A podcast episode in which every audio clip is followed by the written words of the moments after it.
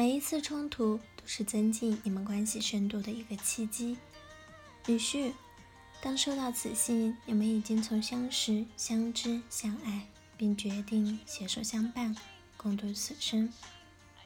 步入婚姻殿堂，将会逐渐从浪漫甜蜜的时光，转为柴米油盐酱醋茶的平淡日常。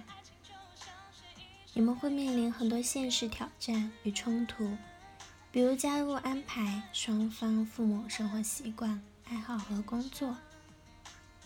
婚姻中的男女是彼此陪伴最长久的人，也是互相了解最深的关系。超越了亲子等其他关系。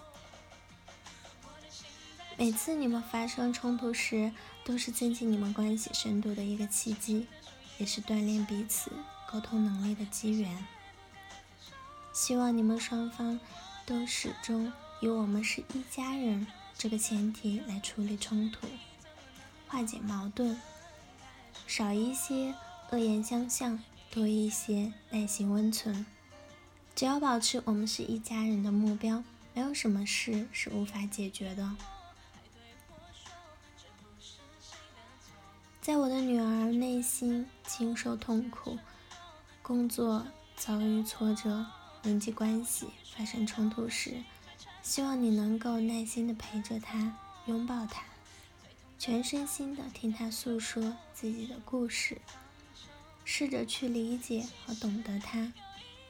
如果你只是直接冲上去告诉他如何解决难题、走出困境，那将会冲击到你们的关系。在这一点上，我经历过太多次，才明白女人在家里诉说自己的内心，只是为了说给你听。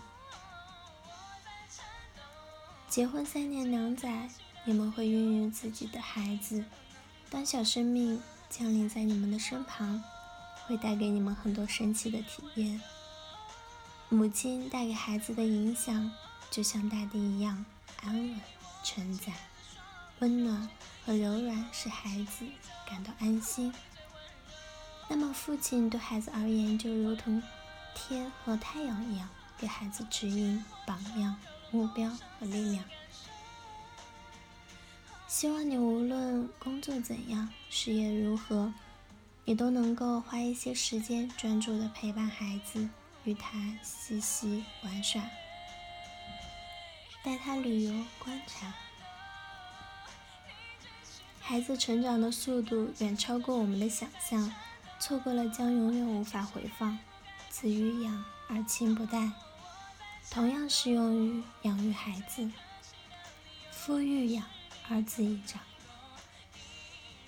人生无常，你们的婚姻在面临重大冲击的时刻，会有杀死对方或离婚的冲动。如果你们婚姻出现了彼此无论如何努力都无法好好继续生活的地步，当然，我并不希望出现。如果你们就算深信我们是一家人，我们内心依然彼此相爱。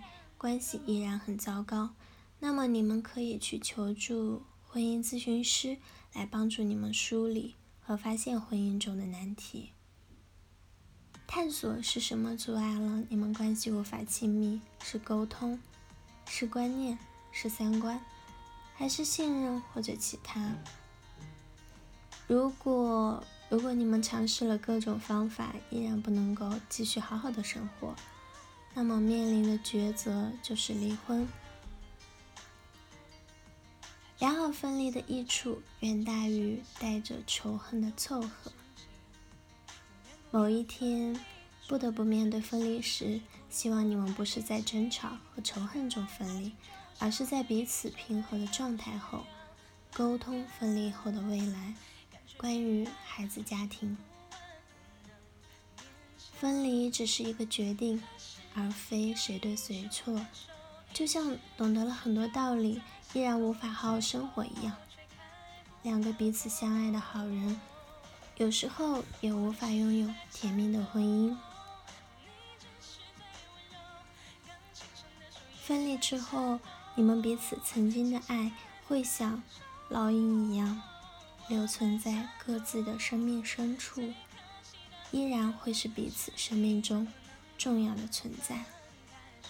婚姻关系又是重要的修行道场。祝福你们在平凡的日子里，依然能够拥有美妙甜蜜的时光。好了，以上就是今天的节目内容啦。咨询请加微信 jlcity 幺零零幺，或者关注微信公众号“甘露春天微课堂”，收听更多内容。感谢您的收听，我是 Cindy，我们下期节目再见。